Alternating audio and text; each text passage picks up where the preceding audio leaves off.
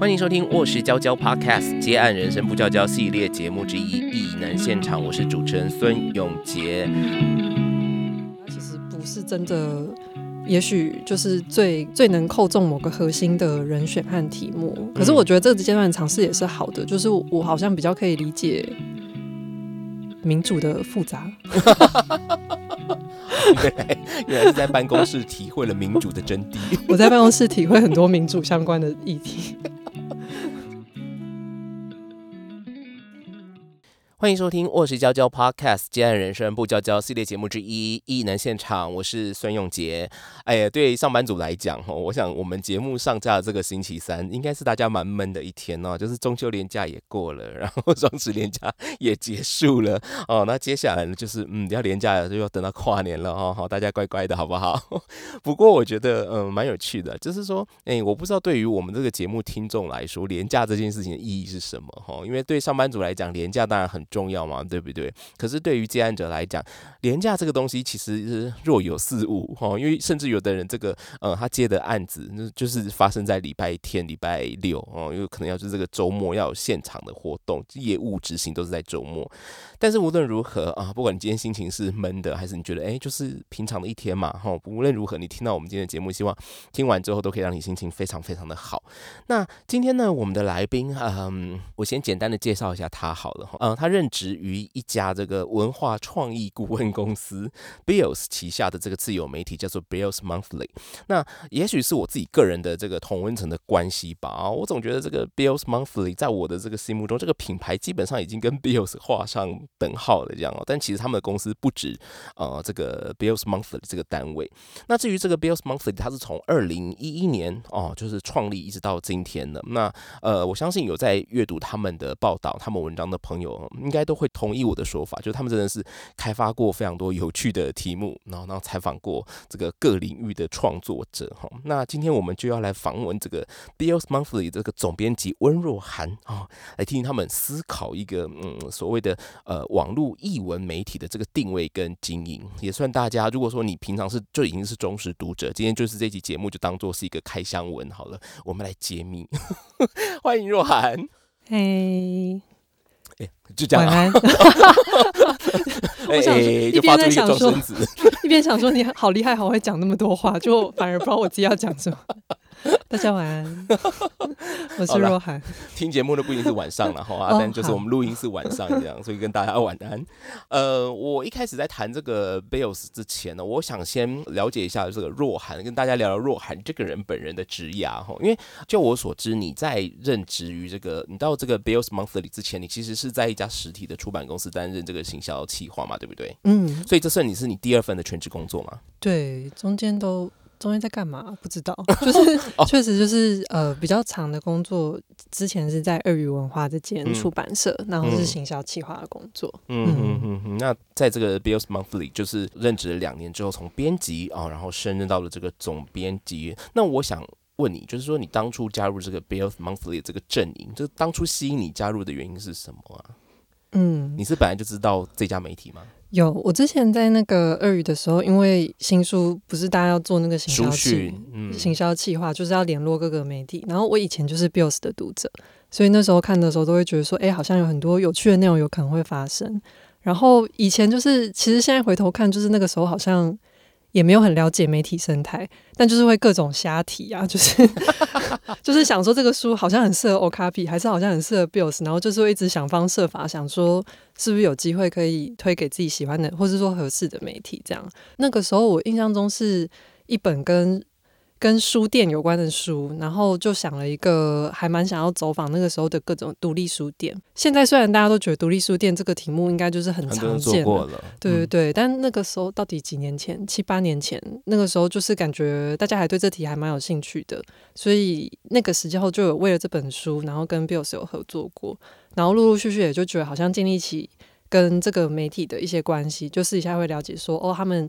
怎么想这个题目？然后他们也许觉得哪些题目蛮有趣的，这样子。对，所以你那个时候是被挖角的呢，还是你主动投履历？嗯，是我主动投履历的。就是那时候知道他们有在征编辑，然后就投履历。也是离职之后过了半年左右才投履历的，就是一开始也没有很明确觉得说一定要去网络媒体工作或什么，只是想一想。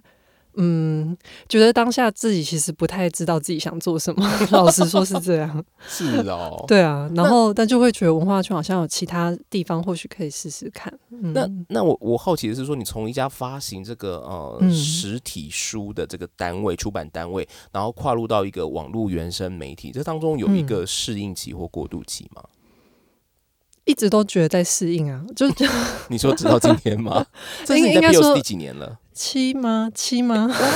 六还七？七哇，也很长了呢，蛮长的。我我说的那个适应，不是说我不习惯了，而是会觉得网络的世界，无论是文化界还是出版界，还是网络世界，我我常常都会觉得世界就是一直在变动，这样，所以会有很多需要调整的地方。嗯嗯嗯。但那个时候一开始，我觉得最大的差异应该是以前。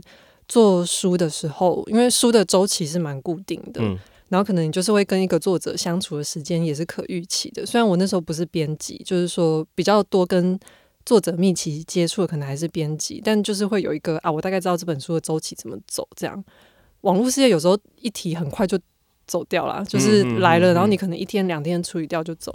有些专访或者专题可能比较长，但那个时间周期的那个感觉跟做书的感觉蛮不一样的，时间感很不一样。嗯，那你在这个 Bills Monthly 从呃编辑，然后后来升任了总编辑，这两个呃，我觉得如果说不了解的朋友会觉得说啊，不就差一个字，从编辑到一个总编辑嘛，感觉就是要管所有的编辑。但是这两个职务上，他在实际的工作内容上有没有什么很具体的差异？你可不可以借由这个机会跟大家说明一下？好，嗯，我觉得编辑这个工作其实。应该也在每个媒体或者在每个公司，可能都蛮不一样的。我觉得就是听有时候跟其他朋友一起交流或什么，因为以 Bills 来讲，最大的算特色嘛，就是编辑通常会是自己写稿，就等于说呃，外部有还蛮多，譬如比较传统的新闻业，可能是编采会分开，就是记者跟编辑是一个是负责写，然后一个是负责后置的这个工作。那 Bills 的话，我觉得比较像是每一个编辑都是一个自己去发展这个题目，他同时是制作人，可是他同时也是生产这个内容的人，所以就是有好有坏啦。就是我觉得这个世界既然会发展成比较多人是编采分开，一定有它的道理。但我觉得 有吧。但是以我们来讲，我们的编辑最常做的事情就是去构想一个题目，然后怎么想着怎么去把它实现，然后这实现的过程中，自己比较多会是。同时担任制作者跟文字这两个工作，嗯，对。然后总编辑就是要去驱策大家，拿鞭子抽大家屁股，说嗯该交稿啦 那种角色吗？也差不多。但是我觉得从一开始到现在就是差异蛮大，因为像最早期我刚升任总编辑那时候，我们编辑部是四个正职的同事，然后加两个 part time 的助理。然后那个阶段就是尤其那个时候的同事对跟。那个时候的我的状态和现在都蛮不一样的。就那时候，同事 A、B 啊、子怡跟晨曦，他们都已经是很成熟的工作者，甚至有的人工作经验，就虽然年纪比我小，可是在新媒体工作经验是比我多的。哦，嗯，就是我会觉得我每天都常在跟他们也一起在学习编辑是什么这件事情，有点像我们大家可以一起磨合出，那我们这个媒体平台现在想要的编辑观是什么？嗯，然后就随着我年龄渐长。之后，就是可能跟同事新来的同事看到那同事才两千年出生之类，就是我觉得那个差异就会比较在那我怎么去思考这个编辑观怎么分享给同事，对，就会然后也也会希望说你们开始有职场代沟了吗？不算是职场代沟，可是会很明确的觉得啊，原来他他们进来的时候，这个媒体的编辑观念已经比较稳固了，所以比较多会是。那我跟你分享这是什么，然后我们还是可以进行交流。可是那个状态跟一开始的那个阶段，就是我们还在一起磨这个东西要是什么的阶段，对我来说蛮不一样的。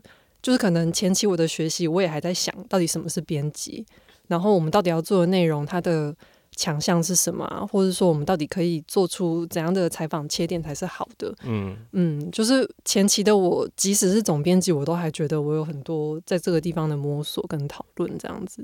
那你会觉得，呃，在网络媒体这个年纪上或世代上的差异更强烈吗？就是你会不会常常觉得说，以前可能你刚进 Bills 的时候，你跟大家是伙伴的关系，就即便你挂的头衔是总编辑，可是随着现在越来越多，你说两千年后的哈这个 Y Two K 时代。代的 小朋友现在变成同事了，那会不会开始就是很自然而然就会有一种上对下的关系？你可能很想避免，但你又避免不了。嗯，无论是哪个阶段，只要你有 title，我觉得这件事情就是很难避免的。你就是总编辑嘛？对对对。然后我觉得这跟大家的自己的个性比较有关。对我会蛮倾向把它看作我一对一的独立关系，就是这个总编辑对任何一个同事，他也许会有一个。不太一样的 dynamic 存在，嗯嗯嗯，对，嗯，所以说这个东西其实我觉得，呃，在职场上那个界限的拿捏，哈，跟呃那个界限怎么怎么讲，就是那个界限有有时候是工作上它是必须的，因为最后总要有一个人下决定、下决策，但是又如何不让这个权力关系变成好像哎大家工作上的阻碍啊，或者是说哎真的有什么想法没有办法交流的这个鸿沟，这个其实很难呢。这很难呢，因为像我自己是一个很爱辩论的人，就是，但你的头衔又是总编辑耶，对啊，怎么办？就是我，我其实是，嗯，若涵说的是，我不行啊，就是如果是这样子的状况，我就会觉得我没有在跟你讨论，就是我很我很难，我很难知道你真正的想法。那你要怎么诱发他们敢真的跟你辩论呢？我不知道，这个就是像刚刚说，其实每个人的状况都很不一样，会很需要去考量每个人的情形，嗯。我觉得就是困难的点又在于，像我们很多题目，我虽然挂总编辑，可是很多题目真的是同事自己 original 的想法。嗯嗯。然后他当他这些想法诞生出来之后，我确实是一个。合可的角色，就是我觉得这可以做，不可以做，我还是有这个我们要说权利，或者说有这个能力，我不知道，就是就是我还是会会做这个东西的判断，没错。但是那个东西很多真的是同事原生的，所以我觉得在这个职场里面最困难的考验，对我来说啦，就是我其实对很多事情都。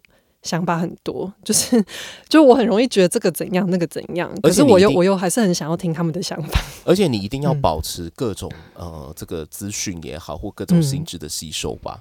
哦，对，因为同事，我相信每个人在做题目的时候，一定都有自己的这个所谓的，不管是知识能力上的，或者他眼界上的限制，他一定有他非常擅长或他长期关注跟你们的领域。那这些领域未必是你也擅长，或者是你也熟悉的。那这个时候，我觉得就是除了要有信任之外，自己总编身为一个总编辑，难就难在说，他很多题目，他其实可能我未必专心，但我真的也都要略懂略懂，否则我就是同事要跟我讨论的时候，我到底要跟他拿什么？框架去互相应对这件事情就变得很不可行吧？或者是说，呃，换个角度想，你可能对于同事你也要很充分的信任。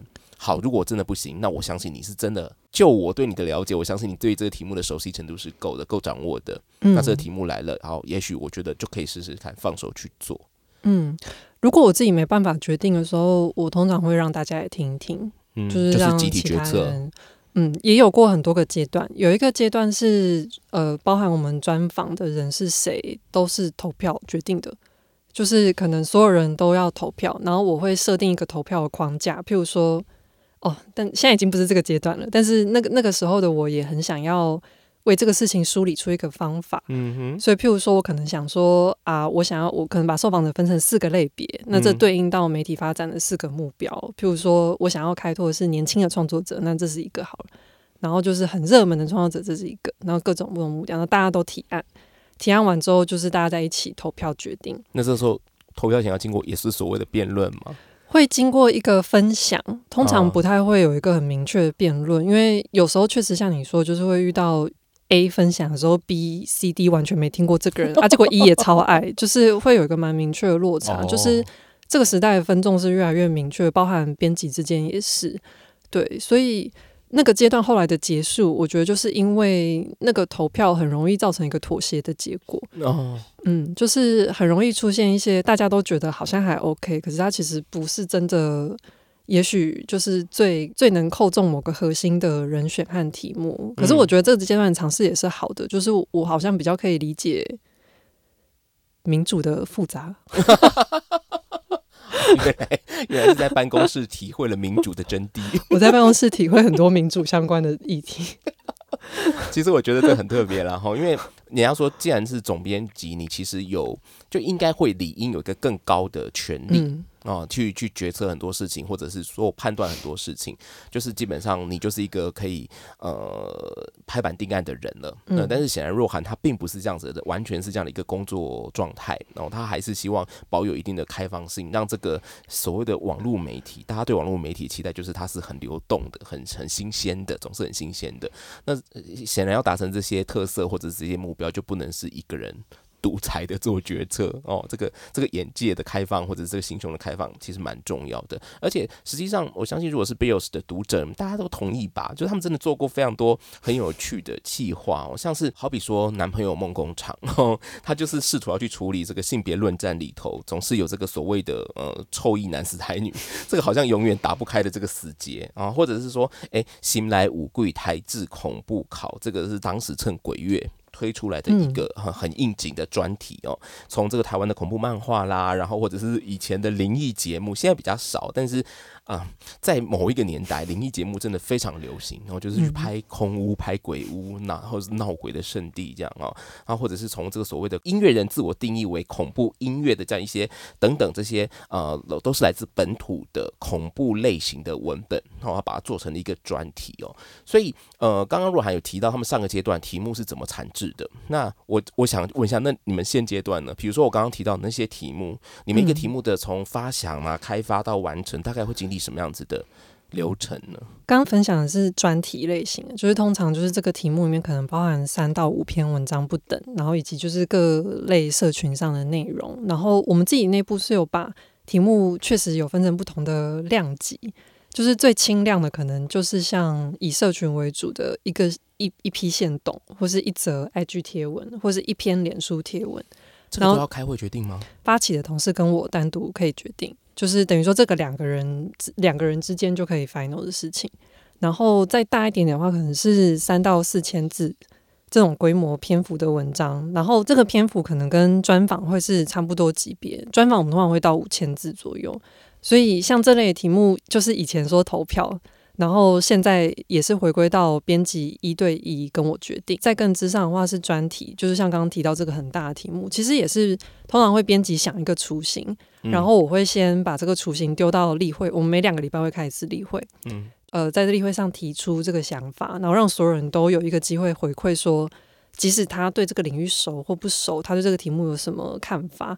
有时候确实会影响编辑跟我去思考这个题目的角度，比如太 niche 啦，还是说没有人关心，还是怎么样？就是我觉得有时候确实大家就是会想要加入媒体，确实就是会有想自己想分享的事嘛，就是会有一个一头热想做什么的那个心情，然后听一听不同。观点，或者说不同养成背景的人回馈这个题目，我觉得是蛮有趣的一个过程。对，嗯嗯。那你们在那你们在讨论从编辑的角度来讲，哈，你们在讨论一篇文章或一个专题的时候，你们有没有一个执行的呃最核心的准则呢？譬如说，呃，我这个专题我这篇文章要达成的目的，以符合我们 Bills 的风格。譬如说，呃，一定要雅俗共赏啊，或者是呃文艺青年们看到都要集体高潮 之类的。嗯。如果也是以社群为目标的题目的话，通常会定位在可以比较快速分享，然后持续跟我们的读者经营关系，然后这个所谓的关系就会是我希望它有一定的触及率。嗯嗯，就是我会判断说这个题材它应该还是要有它可以沟通的这个价值，然后但如果是上到专访或是专题的话，我觉得。我们通常会稍微跳脱一点，绝对一定要以流量为考量的思考去评估，到底做这个题目的价值是什么。哦，然后这个价值有可能确实也有可能是包含流量，就是会觉得说，天哪，这个事情一定会很好，可是怎么还没有人做？但这未必是。对对对，这未必是。然后在写的时候，很长的一个出发点也是。到底这一题有多少人做过？嗯嗯，所以我觉得有时候，譬如说创作者，一定很多人都会喜欢同一个创作者，所以确实要找到一个没有人做过创作者，或者说切点比较特别这件事情，我觉得是比较我们持续在做的挑战。那这个挑战你们现在是怎么贯彻？比如说，就像你讲的嘛，很多题目一定也大家都做过了，很多人大家也都访过了。甚至于，如果我们单单就流量来做考量，我不可能不去蹭现在大家讨论最热烈的题目，或者是我不可能不去完全不碰。我们不要说蹭啊，哈，就是我不可能完全不碰嘛，这样显得我这跟这个社会太脱节了。比如说，像你们前一阵子也刚访问了这个戴南梅啊，A Y O，就是这有点是从那个时候金曲奖。的那个呃，领奖不讲台语这件事情的这个延烧的这个争议，一直到现在为止，那你们就访问了这个，他算是当事人吗？很边边的当事人哦，为当事人、类当事人这样，所以类似这样的题目，你们也会去做。那既然如此，Bills 到底怎么去把一个也许大家都做过的题目访过的人，另辟一条路径去说一个属于你们风格的故事？我觉得这个好重要哦。我觉得你刚刚举的例子就是一个蛮。蛮具体的例子，就是像金曲奖那个郑怡农领奖的事情的时候，因为我们每次三金呃金曲跟金马，我们通常也会做转播，就是颁奖的当天晚上会跟大家分享讯息。那那个讯息我就定位在比较快速的这个资讯这样。嗯。但是确实结束之后，就会觉得针对这个题目好像有很多想法，只是不知道要怎么表达出来。那我觉得编辑基本上。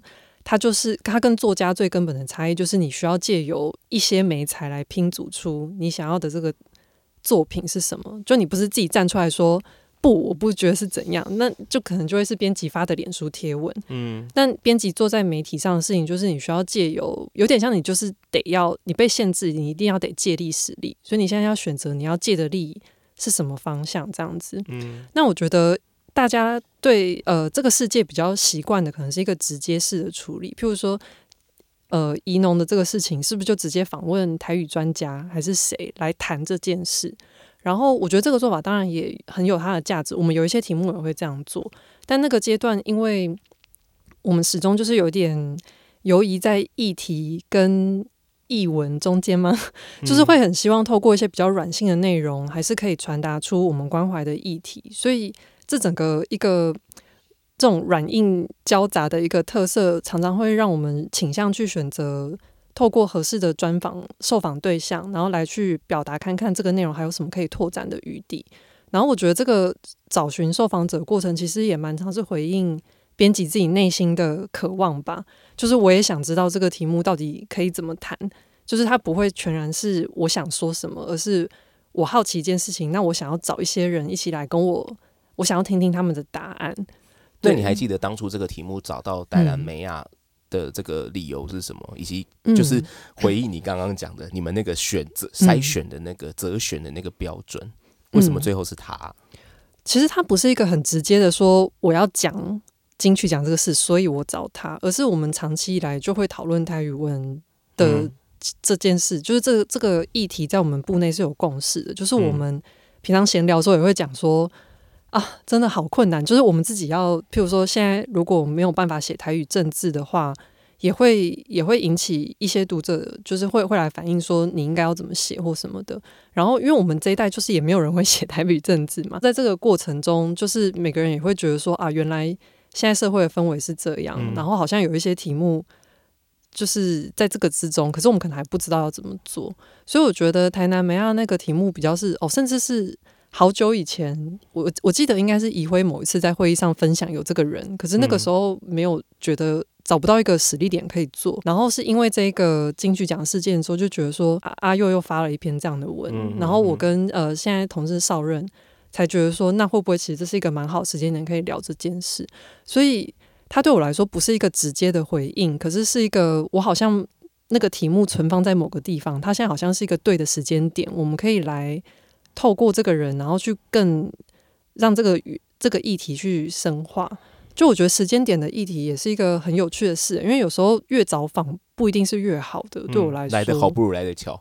对，像台南美亚也做这个领域，就是深耕这个台语文普及教育也很久了。嗯，然后我我觉得现在那个时间点是很好的点了。嗯，对，这个怡辉是以前 Bills 的编辑，现在应该是不是现任了？他自由了，他自由，他自由了。他也是年轻作家，然后现在很多我相信在听我们节目应该都是他的读者。那至于刚刚提到台语正字，正字就是说这个正确的表记方式。嗯，对，哦，因为因为我们我们知道，现在很多人为了要把这个台语给呃，比如说，唐现在很流行的，也许呃，这可能是前一阵流行的休蛋鸡嘞，然后大家就会写休息的休，然后鸡蛋的蛋之类的哦，但这个就不是它正确的写法哦，所以说讲台语政治，就是说这个到底这个实际上的。呃，语义跟它的语音怎么用文字表达出来的正确写法，正字是指这个哈。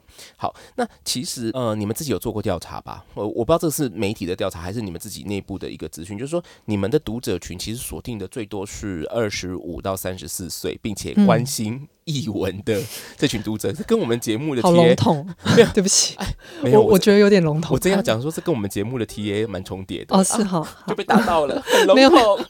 我怕很笼统，我不知道。那你觉得，在这个笼统的观察读者的样貌之下，到底这群人他们在对于这个题目的兴趣啊，或者是对于这个嗯你们文章的呃内容的关心，有没有个偏好？那简单讲，就是你们的流量密码是什么？你有观察出来吗？嗯，我觉得流量密码跟我们觉得可以跟读者建立的某一个内容的关系有一点点不一样。嗯，就是。我所谓的那个跟读者建立关系，是我们都有共同的理解，说我们可能会对某一类题材有兴趣，嗯，然后我们可以预期，就是在 Bills 可能可以看到这样子的东西，嗯，然后我觉得那个默契很多时候会发生在我们希望看到一个稍微复杂一点，不是那么简化的叙事，嗯，就是针对一个人或者说针对一个故事，我们可以看到表象之外的某一个叙事版本，嗯，然后。呃，过去很常在做的另外一个努力，也是无论是从视觉到文字，我觉得我们这两端的工工作者嘛，就是无论是从摄影师啊、插画啊、设计啊，到嗯撰稿者，我们我觉得我们都有一个试图想要把我们的东西当成一个作品的心态在面对它。嗯，就是我我不希望读者在看我的专访的时候，觉得好像被教训啊，或者说觉得好像很八股，或是觉得好像是一个很公版的什么东西，就。讲的极端一点，就他可不可以就是享受这个阅读，就是享受这个阅读，或者说他看到这个图就觉得单纯。我们以前那个现现在也自由了，就是那个 art director 潘他就说，就是一看到这个图就是要觉得很美啊，就是很水，就这样。就是我觉得那个对这件事情的追求，我觉得长期下来，我们读者应该是有领会到的。对，所以那你说做到这件事情就可以有流量密码吗？没办法，对啊，有时候你就花了很多的 effort，然后，但是我觉得它是一个长期的关系经营，就是你会让读者理解到说，我在这个地方可以得到的这个东西可能是什么，它是一个我们的默契，这样。就是说，与其讲流量密码，你们可能更在意的是整个品牌的价值跟呃，跟你们跟读者建立起来这个所谓关系的深度。而不是说，呃，我就是一一直去追最热门的时下最最时兴的题目，然后可能这个呃触及面真的很广，打击面很广，可是人留不住，他可能就是趁这一波就来来凑个热闹，就是这一波哇，这篇好赞，疯狂的转贴，可是他未必会再回访，就这不，这可能也许比较不是你们希望经营的读者关系，是因为我们其实。写稿的人也不多啊，就是编辑也不多。然后我会常常在想说，那这些人就是只有这些力气的话，他到底该把时间分配在什么地方？所以我觉得，像我们现在会切出一部分做脸书或者是那个社群上贴文，已经是试图在这个力气上做分配。嗯，就有些东西我们确实是在意流量，就我不会说。我我完全不在乎流量都没关系，这这种话我说不出来。对，可是一部分经营这件事的时候，我还是会很希望可以达成内容的独特性跟平衡点。就是像你刚刚说有一些题目很热门，我要不要去做它？确实会有放弃的时候。诶，就是我们找不到任何我们觉得可以切入的时候，就是我们放弃的时候。你的意思是说，可能真的大家都做过了啦，我们不想要再重复了？对，就是。会也也许有一些东西会是略略重复，可是你会发现说，如果你可以谈到再多一个深度的话，那你就可以去做，无论是呃短篇的或是长篇的，我们都有这这方面的考量。那有没有什么题目或什么计划是你们原本在设想的时候就觉得啊，这应该真的蛮另类的，或者这应该是蛮生冷的，可是没想到哎，一丢到这个市场上之后中了，大家都很爱，回答不出来就尴尬了。就完全没有发生过吗？嗯，会有比预期多。可是你会做每件事情的时候，其实，哎，我不知道其他人会不会这样。哎，即使你一开始觉得说它可能很小众，你越做的时候，你就是会越相信它应该会被谁看到吧。所以我觉得反过来就是投出去，发现点阅率比想象中低的情况比较常见。就是因为你就是在边做的时候，你就会边期待说，它应该会有一些知音存在这个世界上吧。结果发现知音真的蛮少的，蛮少的。可是这会变成你们下一次的这个所谓报题也好，或所谓编辑会议上也好，一个调整的方向吗？嗯，还是说算了，我就不管了，我还是得要把那个中心价值给维持住。嗯，我觉得这个可能有点难具体的说明，可是我们日常是会期待要进行这个讨论的。就是说，我们每个月结束之后，还如果就是大家时间是充足，我们还是会回顾一下这篇到底从选题到最后发出去可以调整的地方有哪些，做得好的地方有哪些。嗯，但我觉得这件事情，老实说，我觉得很难。直接对应到下一次的经验，因为媒体都很独特，就是我们在每一个题目里面都在追求它的独特性，所以你反而会觉得这个东西的成功与否，也许跟下一次没有太大的直接关系。那怎么办？他可他可被归纳的经验没有到那么，我我我觉得他很很真的是一个很手感的一个事情。老师，可是因为像 Bills Monthly，它又是一个免费的媒体，也就是说，你们的 KPI 除了从流量。来作为一个标准之外，你们有任何呃这个内控的一个机制，就是说什么样子的题目我们这样做就对了，什么样子题目我们可能要避免犯所谓的错误，这个错误到底是指什么？听起来也没有一个很具体的，因为如果是商业媒体，然后它可能就是广告量啊，这个流量啊，或者是说我们这个月的这个获利能力，嗯，那在你们来讲，比如说像获利是一个重要的营运指标吗？算是，就是我们还是有广编内容跟每一年固定的那个广编稿的目标。可是基本上我自己还蛮倾向把这个广编目标跟内容的尝试，希望大家用一个不同的脑去思考这件事情。然后每一个月，我我还是会期待大家知道什么题目表现的好，表现不好。嗯，因为我觉得每老实说，一个题目表现不好，编辑是最在意的人。对，就是你没有必要再去提醒他说这个东西。点阅只有多少？我也写过 PV 只有五百的文章啊，就是这件事情，每个人都一定会遇到。就是这个经验要如何内化在每个编辑里面？我觉得他不太需要再额外要要干嘛发钱吗？我不知道。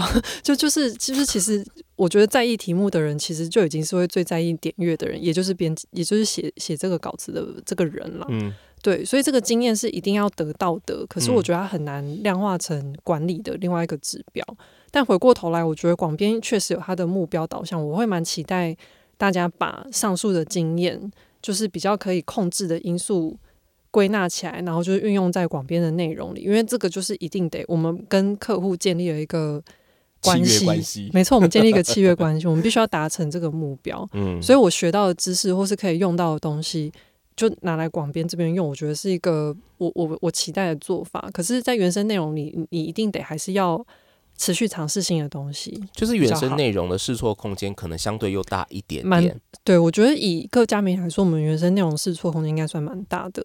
那人家常常说译文产业过得很苦哦，啊，媒体也过得很苦啊。你们身为一家译文媒体，你常常是觉得是这个 double 的苦，还是说哎，反而有常常负负得正的机会呢？你觉得？我不太确定。你你觉得大家的苦是哪方面的？就是会觉得，就是会觉得说啊，这个呃，好像生意也做不起来啊。你说要讲这个呃声声量社会的声量影响力，好像因为现在分众实在太多了，也做不起来，于是就觉得说啊，那我还不如归去好了。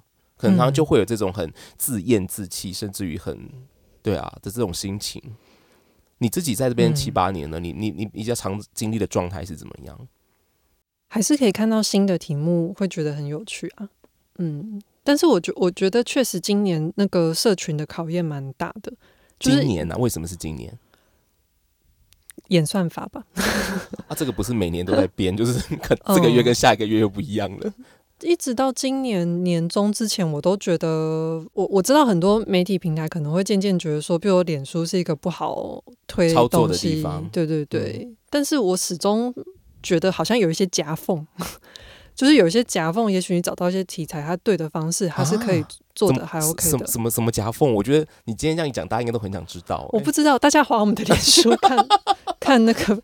如果不是广，就是如果没有下广告，它还是有机会扩散出去。我我觉得它就是会有一些很明确的编辑的点是可以掌握的，譬如你开头应该要怎么处理，然后你这个内容上比较可以让大家很清晰明白你到底要讲这个事情的写法，或者说图片的选择是什么。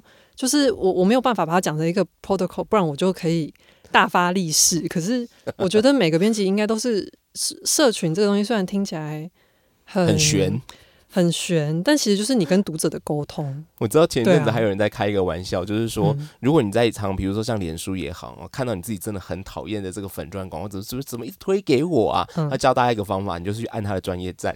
他说你按下站之后，你就再也不会看到他了。我有看到，我好认同哎，我我想说我要学习，心里点头一千次，就是对，就是这样。但我觉得在就是我觉得这一波对我的。对我们媒体的打击也蛮大的，就是确实就是会感觉以前建立起来这些关系很难再继续推出去，因为就是推不到读者面前。对啊，他就是没有办法走出去。那你们现在有找到破解的方式吗？还是说还在找？还在找，然后觉得心里的那个奶油真的很重，就是会觉得很烦。但是确实因为这个变化，像你说也不是一年之间突然变成这样，所以从以前我我忘记我们应该是做了两年左右的电子报吧，还是一年多。就是还是会希望透过别的关系可以呃别的渠道可以接触到读者，这是个所谓的呃大众的这个呃网络社群这样。对，以前也有经营过 Line，可是后来 Line 的那个收费方式改之后，我们就没有办法负担那个费用了。嗯嗯，还是蛮多思考，常会围绕在社群这件事上，就是如何跟接触到读者的这个。可是你们甚至还有做实体纸本杂志哎，但那个是不定期的计划，就是那比较是呃。以 pro 以对以 project 的心情去做的，甚至还卖雨伞。对我今天有吃，哎，我今天没有。我原本想说，我今天有带伞开计划，很可爱，很勾追。然后，那我在看到说，嗯，雨伞也是在叫卖的感觉，真的是很难经营呢。哦，大家多支持。好了，今天来到我们一年现场来宾呢，是这个呃 Bills Monthly 的这个总编辑温若涵。呃，在一个资讯早就不匮乏的年代。经营一家媒体啊，如何从这个选择呃的题目、选择的报道人物、开发设定啊，跟最后如何呈现，用编辑之力啊去找到自己的读者。真的，你听完他今天这样的讲，你就知道这是非常不容易的一件事。好，那下一集节目我们会继续请教若涵，就说，呃，要成为 Bills 的一员，或者跟他们一起合作，诶，他们最看重的条件会是什么？以及他怎么看待现在这个译文工作者在这个整个产业里面的劳动环境跟劳动条件？好，今天再次谢谢若涵。谢谢。好，最后呢，我们在节目当中鼓励你填写这个听众问卷哈，把这个想说的话告诉我们，或者是更欢迎直接抖内。那最近呢，呃，就有一个抖内我们的朋友，他的留言也很暖呢，我来念一下哦。他说主持人声音好听。哦，我不是因为他这样讲才说他很留言很暖，然 后重点是下面这一句，他说无形中也感受到主持人和来宾对接案工作者的怜惜。看到这一句的时候，我想说他应该是在讲蔡雨辰吧？哈，来来我节目的来宾可能比较多时候是被拷问的感觉，不是怜惜。今天先跟你说一声拍谁，然后如果刚刚有被你你你有觉得被拷问的感觉的话，不会啊，很有趣，很好很好很好。好了，最后谢谢你的支持啊！那欢迎哦，就说继续抖内我们好不好？异能现场，我们每周三更新，我们下一期再见，拜拜，拜拜。